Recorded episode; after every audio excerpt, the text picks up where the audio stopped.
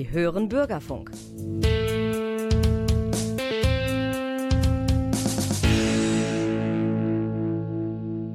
Hallo und herzlich willkommen zum Podcast zu Kuno Füssel, der ein bedeutender politischer Theologe war.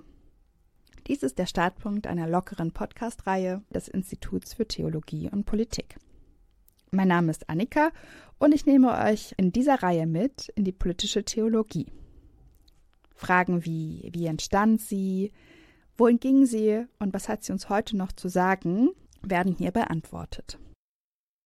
Nun übergebe ich das Wort an Kuno Füssel, Mathematiker, Theologe und begeisterter Denker.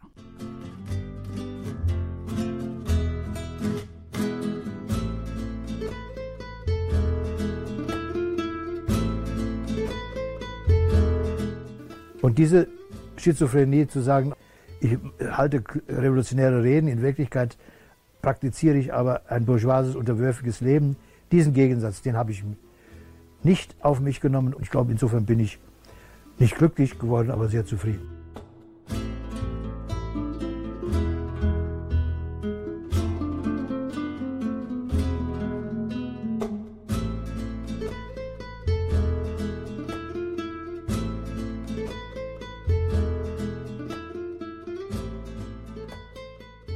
Bin also 1941 äh, in Trier geboren. Ich bin ein ganzes Leben lang stolz gewesen darauf, dass das auch die Geburtsstadt von Karl Marx ist. Bin aber auf einem kleinen Dorf in Waldweiler groß geworden bei meinen Tanten und mit meiner Mutter, weil damit kommt schon die erste einschneidende Erfahrung. Durch den Krieg ist mein Vater 43 gefallen und so dass ich mit der Familie ohne diesen Vater in dem kleinen Dorf lebte. Von den fünf Männern meiner beiden Ursprungsfamilien ist einer übrig geblieben und der war Priester und hatte deswegen das Glück, nicht auch noch durch diesen furchtbaren Krieg vernichtet zu werden. Meine Familie, aus der ich komme, war gegen Hitler und gegen den Faschismus und diese Überzeugung, die wurde immer stärker, je mehr durch den Krieg also die Männer verloren gingen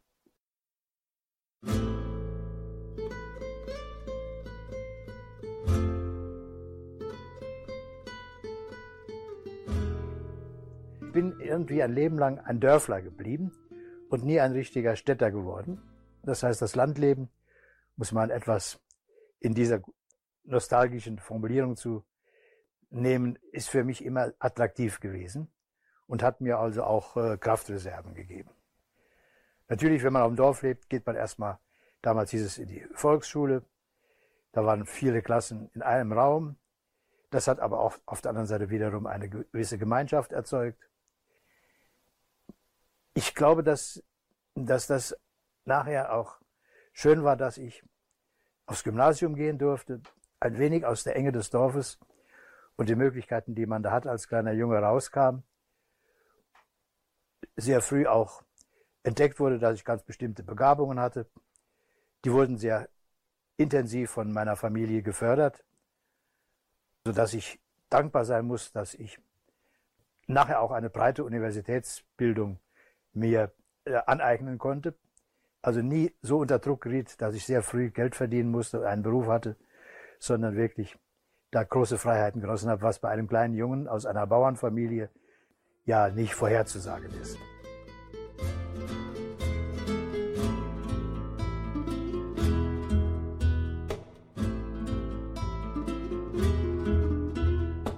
Mathematiker und Theologe, was mich zum genauen Denken brachte. Wer mich genauer kennt, weiß ja, dass ich Mathematiker und Theologe bin. Auch das ist eine Besonderheit, dass man gleich zwei doch zunächst einmal nicht zueinander gehörige Studiengänge absolvieren durfte und sich in diesen Wissenschaften einarbeiten konnte. Nach dem Tod meiner Mutter 1956 bin ich nach Saarbrücken übergesiedelt zu einer Tante, die dort wohnte und mich aufgenommen hat. Ich konnte dann also auf das Ludwigsgymnasium gehen und dort mein Abitur machen. Ich war sehr fasziniert und wurde protegiert von meinem Mathematiklehrer, der, weil ich ein sehr guter Mathematikschüler war, sofort dekretiert hat, dass ich Mathematik zu studieren habe, was ich auch sehr folgsam und gerne tat. Mathematik und Physik habe ich dann abgeschlossen. Und nach einem kleinen Intermezzo bei IBM, das mir gar nicht gefallen hat, was mich aber dann belehrt hat darüber, was die kapitalistische Produktionsweise ist, von der hatte ich als Student immer geredet. Ich wusste aber nie so richtig, was es war. Das habe ich dort kennengelernt und entschieden, ich ändere jetzt alles. Und zwar den Ort und die Profession und ich gestatte mir nochmal das zu studieren, was mich immer schon interessiert hatte, nämlich Theologie. Weil ich als Mathematikstudent in Saarbrücken Karl Rahner kennengelernt habe, der also seinen Schüler Heinz Schuster immer besuchte und dort wurde dann immer ein kleiner Kreis von interessierten Studenten eingeladen, die damals schon die Gelegenheit bekamen, mit dem großen Konzilstheologen zu diskutieren.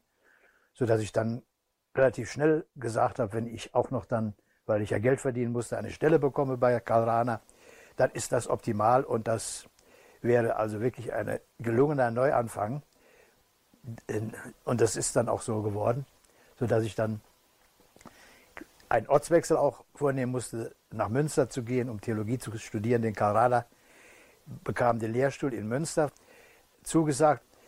Er war natürlich als Konzilstheologe international so bekannt und auch und in diesem Institut bekam ich dann auch eine Stelle als wissenschaftlicher Mitarbeiter, weil ich ja schon ein abgeschlossenes Universitätsstudium, nämlich Mathematik und Physik hatte.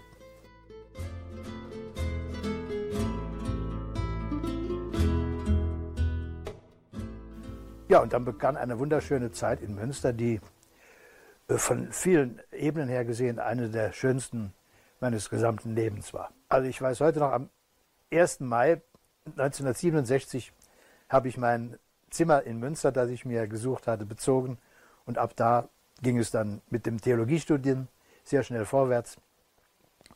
Ich habe dann es geschafft, bis also ja ungefähr 30 Jahre in Münster zu leben und äh, ausgehend von diesem Studienort dann auch vieles angestellt, um es mal etwas äh, salopp zu sagen.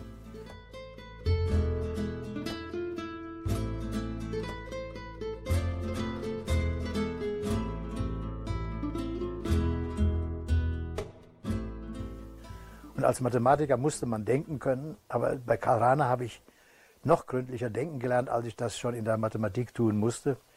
Mathematik und Theologie passen schon sehr zusammen. Das sind zwei absolut abstrakte Wissenschaften, wenn man sie exakt betreibt.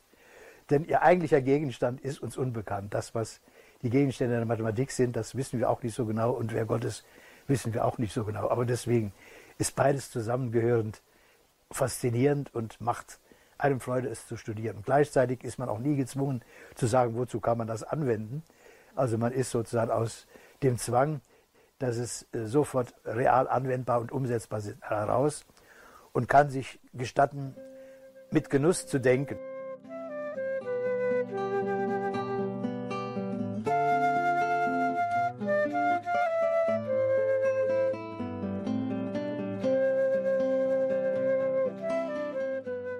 Lateinamerika und Christen für den Sozialismus.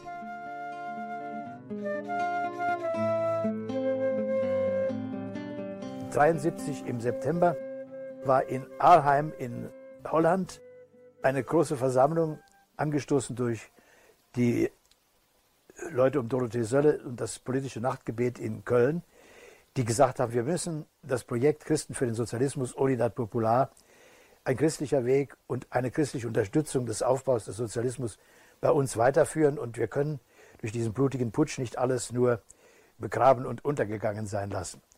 Ich war bei dieser Versammlung in Arnheim noch nicht dabei, aber 74, vor allen Dingen angeleitet und unterstützt durch Fernando, haben wir dann in Münster eine sehr fitte Gruppe auf die Beine gestellt, die dann nachher auch in der CFS-Bewegung, die sich ja dann in Deutschland, also im Westen, deswegen hieß ja auch Christen für den Sozialismus, in der Bundesrepublik und Westberlin sehr bedeutsam geworden ist und neben vielen anderen Regionalgruppen also einen ziemlichen Einfluss ausübt.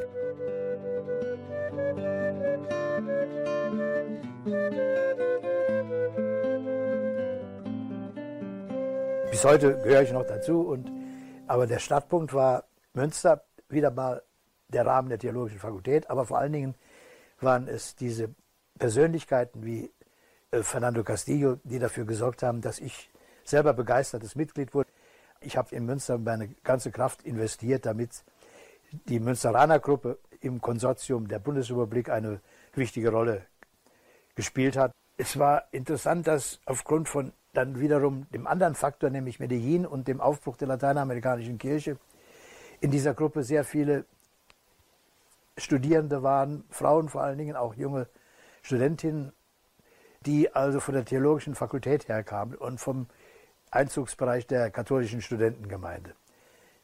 Ich glaube, das war entscheidend, dass also die Gruppe von daher natürlich als Arbeitsfeld vor allen Dingen die Kirche sah und nicht so sehr jetzt die Fabriken, die vom Marxismus her und von der traditionellen Theorie her natürlich als im Sinne des Ortes, wo die Arbeiterklasse tätig ist, wichtig waren. Wir haben uns auch nicht so sehr parteipolitisch gebunden, sondern eher gesagt, also eine gleichzeitige Revolution in der Gesellschaft muss auch eine Revolution in der Kirche sein. Das heißt, eine neue Kirche und eine neue Gesellschaft gehören zusammen und wir müssen uns anstrengen, dass wir in der Richtung weiterkommen. Wir hatten so eine schöne Formel, der Zusammenhang von Aktion und Reflexion sind untrennbar und haben dann uns jede Woche getroffen und haben dann also auch angeleitet durch Leute, die also in den Basisbewegungen schon etwas fitter waren, ein stringentes Programm immer abends durchgezogen. Also ich muss halt auch wieder, muss ich hier Johannes Caminada erwähnen, der uns aus Chile äh, immer wieder neu äh, mitgeteilt hat, wie sie dort arbeiten, wie das Leben in Calama und in Chuquicamata ist, wie sie äh, den Tag gestalten, wie sie sich auf die Arbeit in der Mine vorbereiten. Das war natürlich für uns eher exotisch und nicht nachvollziehbar, wie das hätte umgesetzt werden können. Aber wir haben auf jeden Fall gelernt, Aktion und Reflexion müssen stringent zusammen durchgeführt werden. Man muss gut organisiert sein, man muss seine Praxisfelder haben, man muss gemeinsam tätig werden, um also die Ideen, die man hat, also zu verwirklichen. Und in Münster hatten wir, glaube ich, als Ansprechpartner auch für viele Studierende, die wissen wollten, was läuft denn da, eine gute Adresse.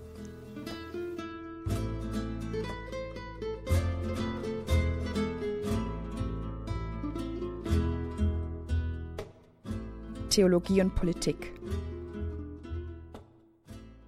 Die Theologie von Karana war natürlich in dem Sinne keine politische Theologie, so wie die von Johann Baptist Metz, aber beide zusammen haben die Sensibilität für die Erkenntnis der Welt als Bedingung der Möglichkeit, glauben zu können, geweckt.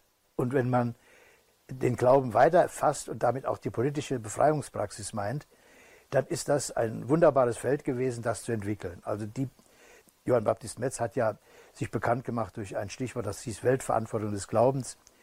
Eine Theologie, die den Zusammenhang von abstrakter Reflexion, Glaube und politischer Praxis als wichtigste Form der Umsetzung auch des Konzils uns beigebracht hat. Der springende Punkt dieses Konzils ist es also nicht, nur die Lehre der Kirche aus alter und neuer Zeit ständig zu wiederholen. Die gesamte katholische Christenheit erwartet einen Schritt vorwärts.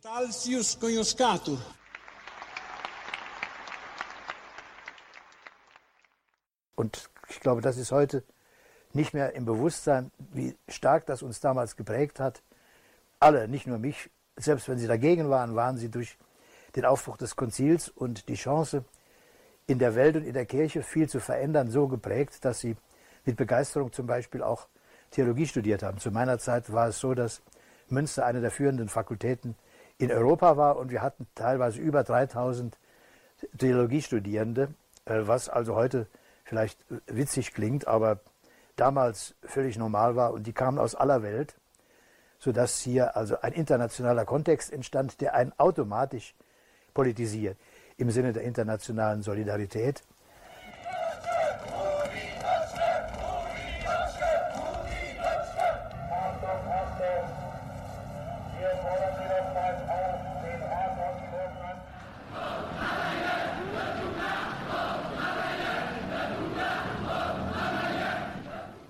It was a night of wild disorder.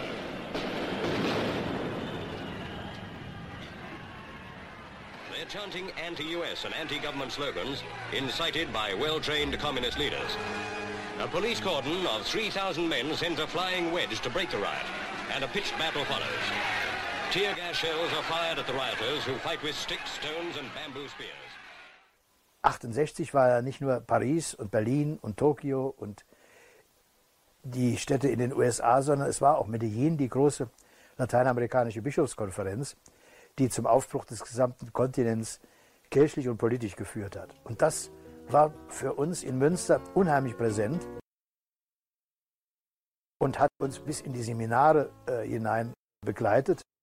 Ich erinnere mich noch an ein großes Seminar mit 200, 300 Teilnehmenden, das Johann Baptist Metz, Adolf Exeler und der Assmann, der aus Brasilien fliehen musste, Hugo Assmann, der mittlerweile auch schon tot ist, äh, abgehalten haben. Da ging es ganz hoch her. Wir haben dann Reflexionsgruppen gebildet, die nachher auch zu Aktionsgruppen wurden und sich in, bei den Studentenunruhen in Münster waren die ja nicht so prägnant, aber immerhin vorhanden, äh, bemerkbar gemacht haben, sodass die Theologische Fakultät auch als ein Nest des Widerstandes und äh, linker Abweichungen galt, was natürlich beim Bischof und seinen Adjutanten und Atlati gar nicht gern gesehen wurde, sodass wir sehr schnell an der Theologischen Fakultät in den Verruf gerieten, also auch teilweise heimlich Marxisten und Leninisten zu sein, obwohl ich glaube, dass die Leute beim Bischof, die das äh, propagierten, überhaupt nicht wussten, wer Lenin und Marx richtig waren. Theologie als Nährboden für eine befreiende politische Praxis war aber in dieser Form fast nur in Münster möglich, weil alle Faktoren, die dafür interessant und äh, bestimmend sind, zusammenkamen. Ich glaube, das ist ein Grund, warum dann auch von Münster ausgehend sehr viele Initiativen gestartet wurden, nicht nur in der Theologie, sondern auch in der internationalen Solidaritätsarbeit, vor allen Dingen im Zusammenhang mit Lateinamerika. Wenn ich mir überlege, wie also die Wechselwirkungen zwischen Theologie studieren, politische Praxis auch als aufmüpfiger Student üben, vielleicht auch noch äh, ein, ein, wenig nebenbei einen Beruf ausüben. Ich habe dann immer so ein paar Stunden äh, Mathematik- und Physikunterricht an einer Schule gegeben. Wie hängt das alles miteinander zusammen? Dann ist es ganz wichtig, dass man erkennt, dass faszinierende Ideen auch immer etwas mit faszinierenden Menschen zu tun haben. Das war für mich ja der Startpunkt mit Karl Rahner, eine unheimlich anspruchsvolle Theologie, verknüpft mit einem authentischen Menschen, der in der Lage war, etwas vorzuleben. Die Theologie der Befreiung ist ja angetreten mit der Option Präferenzial por los pobres, also der vorrangigen Option für die Armen. Und das gilt ja bis heute noch. Und Papst Franziskus hat das Gott sei Dank nach diesen unsäglichen Pontifikaten von Johannes Paul II. und Benedikt in den Vordergrund geschoben. Diese Option für die Armen ist das Wahrheitskriterium einer theologischen Arbeit und Reflexion und damit natürlich also auch das Suchkriterium für also äh, die Erforschung biblischer Texte. Nun kann man natürlich sagen, ja, das ist ja beliebig und ihr sucht euch zusammen, was euch passt. Und diese ganzen bürgerlichen Aversionen, die kennen wir ja.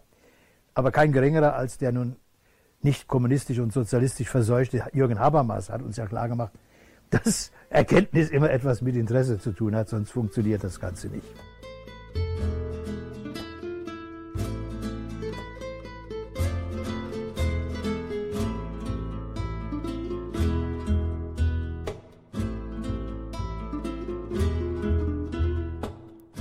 Bibel fällt nicht vom Himmel, sie kommt aus der Praxis. Man kann nicht sagen, also die Bibel ist ein befreiendes Buch, wenn ich nicht weiß, wie ich die Bibel lese. Und dann hat sich durch die Kontakte mit äh, den Freunden in Paris, Fernando Bello, Michel Clevenot und Georges Casalis, vor allen Dingen seien die drei genannt, hat sich eine Methode entwickelt, die wir dann auch wieder zum Entsetzen selbst unserer Freundinnen und Freunde Dorothee Sölle hat immer gesagt, könnt ihr nicht einen besseren Ausdruck finden als Lektüre Materialiste der Bibel? Das schreckt ja jeden ab, der das schon nur hört. Dann haben wir gesagt, nein, so ist es, das bleibt auch so, dann soll es eben abschrecken. Und wer den Schrecken überwunden hat, wird also die Freuden der Lektüre er erfahren können. Es war ein doppelter Schwerpunkt. Einmal hat die marxistische Analyse, so wie wir sie über Louis Althusser uns angeeignet haben, eine Rolle gespielt und dann zum anderen die Texttheorie von Roland Barthes und den französischen Strukturalisten. Warum? Das ist relativ einfach. Die Bibel ist zunächst mal ein Text. Und wenn man einen Text verstehen will, muss man Methoden der Textanalyse kennen. Und man muss ein Programm haben, wie man Texte analysiert, wie man Ergebnisse sichert, wie man interpretiert, wie man entsprechende Konsequenzen aus den Interpretationen zieht. Aber Texte, vor allen Dingen die Bibel, fallen nicht vom Himmel. Sie kommen aus der Praxis eines Volkes oder aus der Praxis auch nur von Intellektuellen oder vielleicht sogar aus der Praxis von Reaktionären, die also das Volk verdummen wollen. Aber sie kommen aus einer ganz bestimmten Praxis, die also ökonomische, politische und ideologische äh, Momente hat. Und das haben wir gelernt, dass wir also diese Momente, Ökonomie, Politik und Ideologie, kennen müssen, dass wir sie in der Bibel wiederfinden müssen, um zu verstehen, wie biblische Texte gebaut sind, wie sie funktionieren, wo sie entstanden sind und wohin hinaus sie wollen. Und dann haben wir diese zwei Schwerpunkte, also eine marxistische Analyse der Gesellschaftsformation und eine gut entwickelte, mit allen linguistischen Tricks ausgestattete Texttheorie zusammengenommen und haben daraus eine Bibellektüre gemacht, die sich dann vor allen Dingen in den Studentengemeinden und bei den Christen für den Sozialismus, aber auch bei den Arbeiterpriestern und der Betriebsseelsorge durchgesetzt hat, in der akademischen Landschaft der Universitäten aber immer nur am Rande blieb und sofort angefeindet und verfolgt wurde.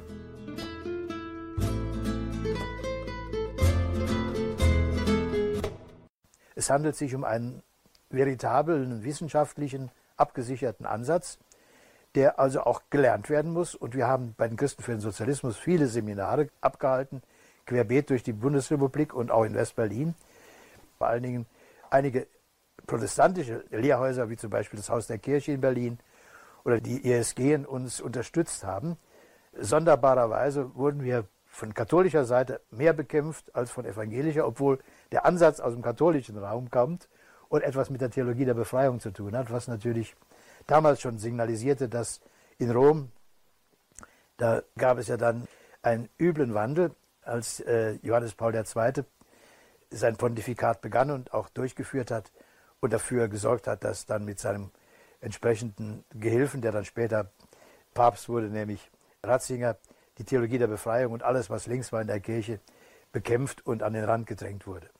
Aber ich glaube, wir haben in Münster lange ausgehalten, damit unseren Platz nicht zu räumen und kampflos aufzugeben. Und viele von uns haben das dann nachher auch bei der Planung einer theologischen Karriere zu spüren bekommen.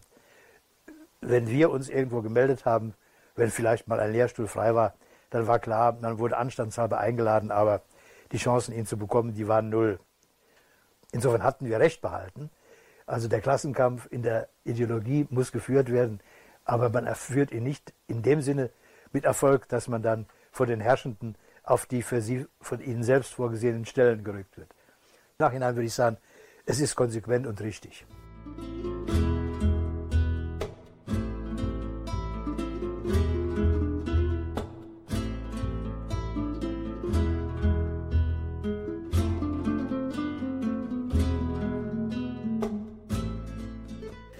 Da haben wir und ich glaube, das ist bis heute so, dass die Christen für den Sozialismus, es gibt uns ja immer noch, und die Leute, die materialistische Bibellektüre machen und die Leute, die trotz der an den Randträgungen der Theologie der Befreiung in Europa da immer noch zu stehen, dass die äh, klar äh, gemacht haben, wir gehen nicht unter, wir räumen den Platz nicht, den wir einmal eingenommen haben, und wir, wir leisten Widerstand. Und ich glaube, das ist ein, eine Erkenntnis, die wichtig ist solange man noch Widerstand leisten kann, darf man den Platz, den man erobert hat, nicht freiwillig aufgeben. Und das passt irgendwie alles doch zusammen. Die, die Option für die Armen oder die Option für Befreiung, die Option für eine gerechtere Welt ist die Grundoption der Bibel, die Grundoption des Sozialismus und die Grundoption auch der Theologie der Befreiung. Und insofern meine ich, ich habe mich da immer bemüht, sehr kohärent zu denken, eine schlüssige äh, Zusammenführung dieser drei Größen. Bis heute bin ich der Meinung, dass das wichtig wäre, wenn das mehr beherzigt würde und wenn also die desolate Situation der Theologie man sich vor Augen führt, dann liegt das auch daran, dass das alles vergessen wurde und sie jetzt wieder im, in der bürgerlichen Gefangenschaft gelandet sind, die ihnen nur das zugesteht, was also vielleicht der Puderzucker auf der kapitalistischen äh, Wirklichkeit ist. Ich glaube, da müssten wir also auch viel stärker äh, Initiativen ergreifen und uns wehren und diese alten Erkenntnisse, die wir schon mal hatten, wieder gegenwärtig setzen in einer öffentlichen Diskussion. Sie ist politisch in Ordnung, sie ist äh, im Sinne des Glaubens in Ordnung und sie ist wissenschaftlich in Ordnung. Und diese drei Pole zusammenzubringen, ist natürlich schwierig. Aber das muss man tun, wenn man überhaupt äh, ja, die, die, äh, in, in, diese Zusammenhänge, äh, die unsere Gesellschaft darstellen, hineinbegeben möchte und dabei eine eigene, unverkennbare Stimme laut werden lassen möchte.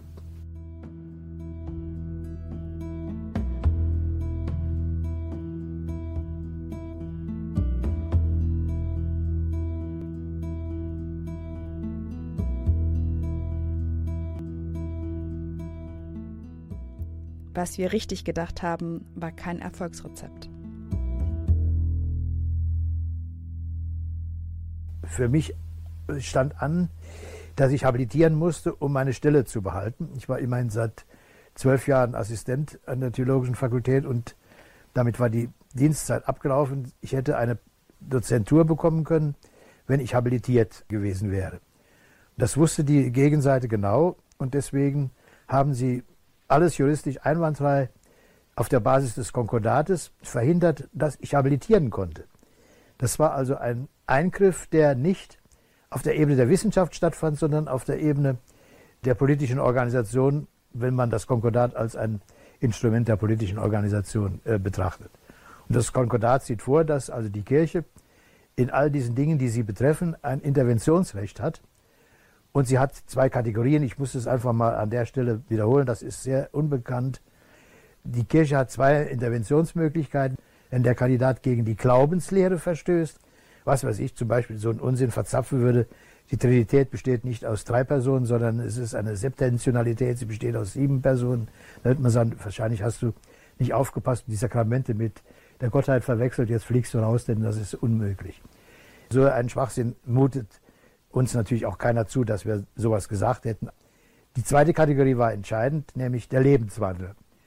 Und das ist eine dehnbare Kategorie. Da fällt alles drunter, was man sich so denken kann. Bei mir war es die politische Praxis und die erkennbare politische Haltung, die immer mit Sozialismus zu tun hatte. Und das war für die Kirche im Sinne der Amtskirche und vor allen Dingen ihrer Vertreter in Gestalt der Bischöfe unmöglich dass jemand eine theologische Position an einer theologischen Fakultät einnimmt, der offen für den Sozialismus eintritt. Insofern war klar, dass ich beseitigt werden musste. Und sie haben es wie immer sehr geschickt gemacht. Bischof Lettmann, dem ich das gar nicht so nachtrage, war ein guter äh, Kirchenrechtler. Ich habe immer knappe Briefe bekommen von ihm, die die Ablehnung juristisch begründeten. Da war alles hieb- und stichfest. Die Landesregierung die ansonsten ein wenig sich mit den Linken äh, anbiederte, hat da schön mitgemacht und sie waren beide froh, dass sie mich los waren. Und deswegen habe ich also, ohne dass ich wissenschaftlich in irgendeiner Weise Unsinn gemacht hätte, habe ich aufgrund der Tatsache, dass diese Kategorie angewandt wurde, nicht habilitieren können. Das ist der einzige Fall in der Bundesrepublik, ich habe das nachher dann so eben nebenbei immer verfolgt, wo eine Habilitation verhindert wurde, nicht mit dem akademischen Kriterium ist der Mann qualifiziert oder was hat er geleistet, sondern mit dem außerakademischen Kriterium, dass er eine politische Praxis, die als schlechter Lebenswandel diffamiert wird, sich zu eigen gemacht hat.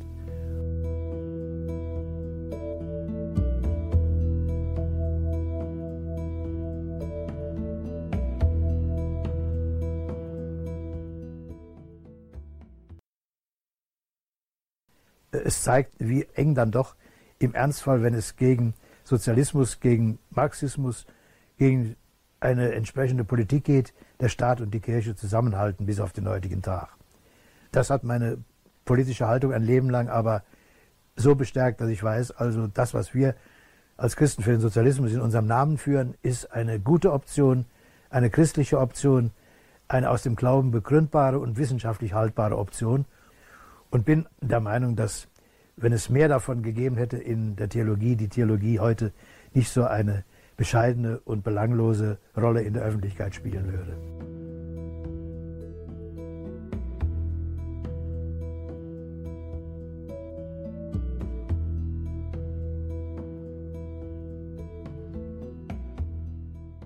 Wenn man sagt, ja, das muss gesellschaftlich wirksam werden, was wir da richtig geahnt, manchmal auch sehr konsequent gedacht und politisch in die Tat umzusetzen versucht haben, ist das natürlich klar, dass das in einer kapitalistischen bürgerlichen Gesellschaft kein Erfolgsrezept ist.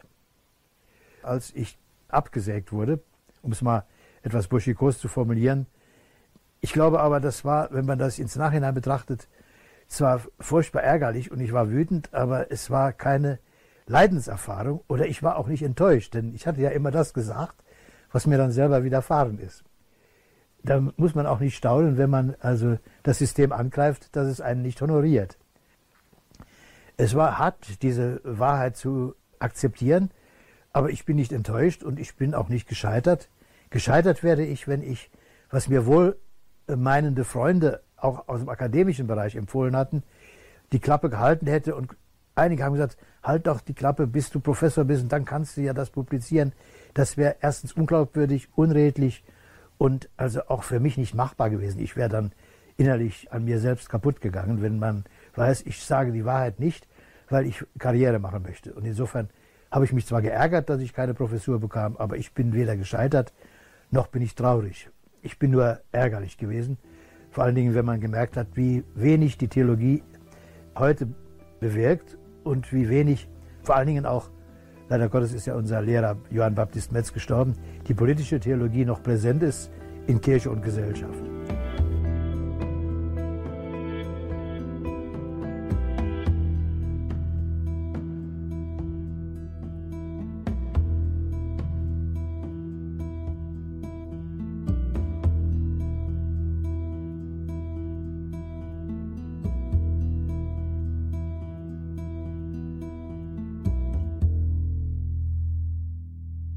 Was macht man dann, wenn man vielleicht sich erhofft hat, eine theologische Karriere antreten zu dürfen und stellt fest, die ist nun ein für alle Mal und zwar auf allen Ebenen abgeschnitten?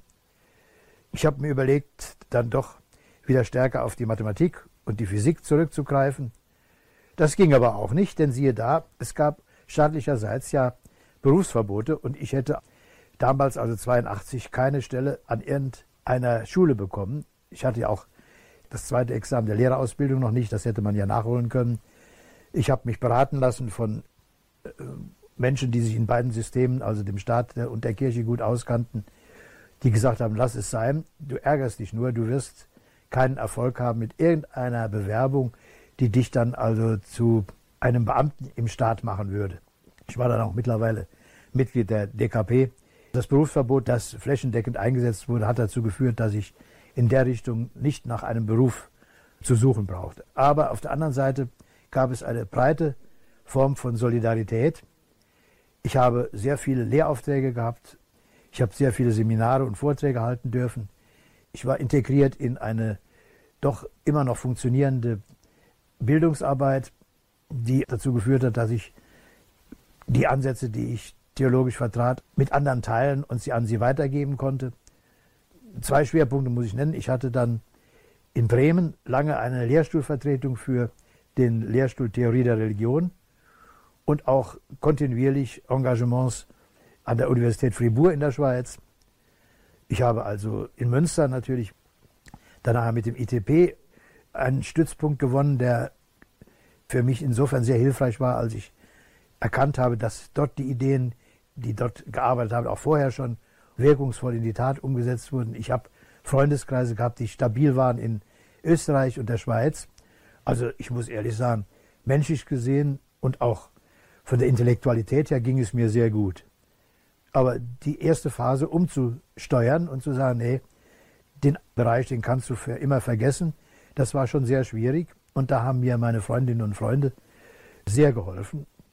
Ich glaube, das Potenzial, das in einer Solidarität und in einer Freundschaft drinsteckt, höher zu bewerten ist als das Karrierepotenzial, das man an Unis anzapfen kann, wozu man dann meistens so viele Opfer bringen muss, dass es sich nicht lohnt, diese Opfer zu bringen. Und Freundinnen und Freunde, die ich hatte, haben nicht von mir Opfer verlangt, sondern haben mich unterstützt und das hat mir bis heute gut getan und hat äh, mir auch gezeigt, dass ich äh, vielleicht viele Fehler begangen habe, aber dass die Generallinie stimmt.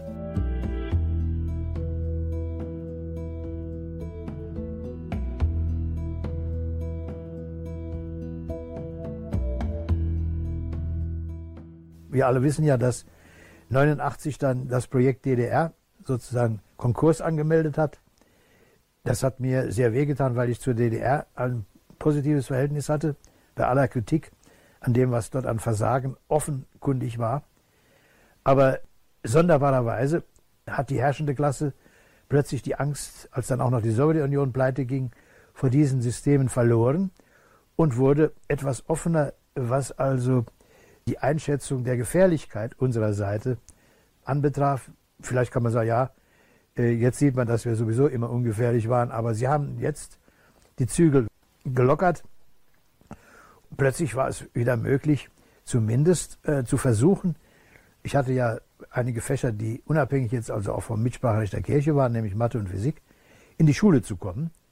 Und ich wurde dann von jemandem, der mich immer beraten hat, also darauf hingewiesen, dass ich vielleicht es versuchen sollte und habe das dann 95 auch geschafft, ins Referendariat zu gelangen. Ich habe das Referendariat absolviert und habe dann, was ich 82 nicht für möglich gehalten habe, noch von 95 bis 2007 als Lehrer tätig sein können, wobei ich dann sogar auch noch katholische Religion unterrichtet habe. Ich kann es ja heute ruhig sagen, weil die Beteiligten, die mir geholfen haben, alle tot sind. Ich hatte gar keine Missio, das hat sogar der Bischof von Trier gar nicht gemerkt, weil ich immer gesagt habe, mir kann niemand die Missio entziehen. Das war natürlich ontologisch hinterhältig, weil etwas, was man nicht hat, kann einem nicht genommen werden. Das ist aber erst spät enttarnt worden, da war ich schon in Rente. Irgendwie genieße ich dann solche Flapsigkeiten, die natürlich auch unvorsichtig waren, aber ich habe auch mit großer Freude katholische Religion unterrichtet und ich hatte einen Direktor an der Schule, wo ich war, der gesagt wenn das rauskommt, wie die Situation ist, dann funktioniere ich Ihre Stelle das dritte Fach um, dann geben Sie Ethik und dann dürfen Sie Religion machen, so wie Sie wollen. Das hat geklappt, aber aufgrund der Tatsache, muss ich ehrlich sagen, wegen des historischen Countdowns der sozialistischen Staaten, der dazu geführt hat, dass die herrschende Klasse bei uns ihre Angst verloren hat. Weil sie ja uns immer für die vierte Kolonne der Sowjetunion gehalten haben, was natürlich absoluter Schwachsinn war.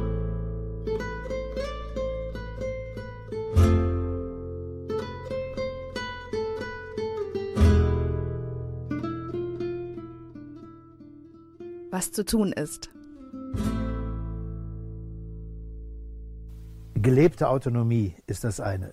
Das heißt, eine selbstbestimmte Lebensform zu wählen, die also nichts mit der Kategorie Erfolg zu tun hat, die aber Selbstbestimmung, selbst wenn es ökonomisch auf dem untersten Level wäre, ermöglicht. Also sich nie unterwerfen, auch nicht, wenn man langfristig vielleicht dann sagt, strategisch gesehen kann ich mir Vorteile erwähnen. Also das ist das Stichwort, also eine autonome Lebensform. Eine zweite Position würde ich sagen, eine organisierte politische Arbeit nicht die politische Option alleine, sondern ihre Organisationsform muss also auch so sein, dass man in die gesellschaftlichen Prozesse eingreifen kann. Das wäre das Zweite. Und das Dritte wäre, ich würde es mal ganz theatralisch sagen, die Kultivierung einer radikalen Intellektualität. Gerade heute, wo also die unsägliche Corona-Krise mit dem von ihr bedingten Ausnahmezustand uns bedrängt, ist klar, wie wenig es eine unabhängige Intellektualität gibt, die aber so aufgeklärt und so selbstbewusst ist, dass sie in die Prozesse intervenieren kann. Das zu kultivieren, das kultivieren meine ich, so wie man Bäume pflegt, damit sie schön groß wachsen, ist ein wichtiges Wort. Und das Ganze könnte man dann auch je nach Option dann auch mal im Sinne einer messianischen Praxis und der Aufrechterhaltung einer Ekklesia, in der das möglich ist, fortsetzen. Aber der vierte Punkt ist optional. Für mich gehört er dazu. Aber ich meine, die drei anderen Punkte sind wesentlich. Also eine autonome Lebensform, eine organisierte politische Praxis, eine kultivierte Intellektualität.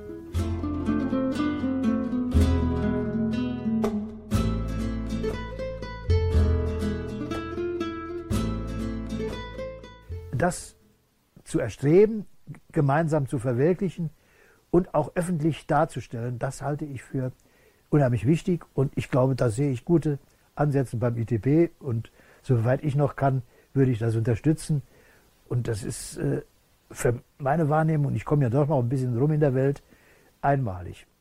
der Boden, auf dem also diese drei Dinge, autonome Lebensform, politische Praxis, kultivierte Intellektualität wachsen, gedeihen und sich erhalten. Und ohne das geht es nicht und deswegen werden wir ja dauernd isoliert und voneinander abgekapselt und auf uns selbst zurückgeworfen. Dagegen müssen wir uns wehren und den Platz dürfen wir nicht räumen.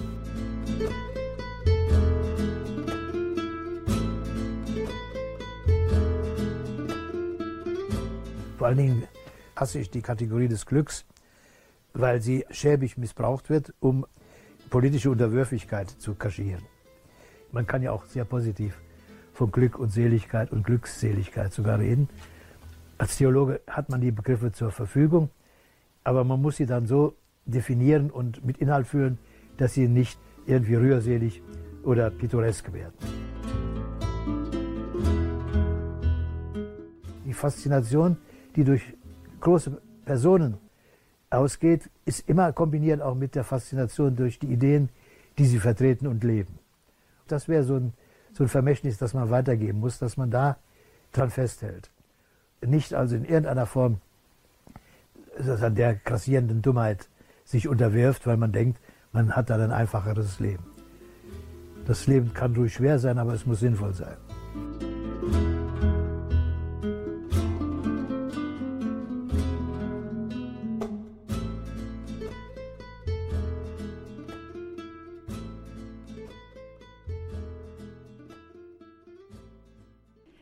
Das war schon wieder von uns und von Kuno Füssel. Unser nächster Podcast wird voraussichtlich im Juni gesendet werden. Bis dahin könnt ihr gerne mal auf unserer Webseite vorbeischauen. Dort findet ihr verschiedene Veröffentlichungen und Veranstaltungen vom Institut für Theologie und Politik. Das wäre die Adresse www.itpol.de oder ihr schreibt uns eine E-Mail wenn ihr Interesse an unserer Arbeit habt, an kontakt.itpol.de. Bis dahin und ade, eure Annika.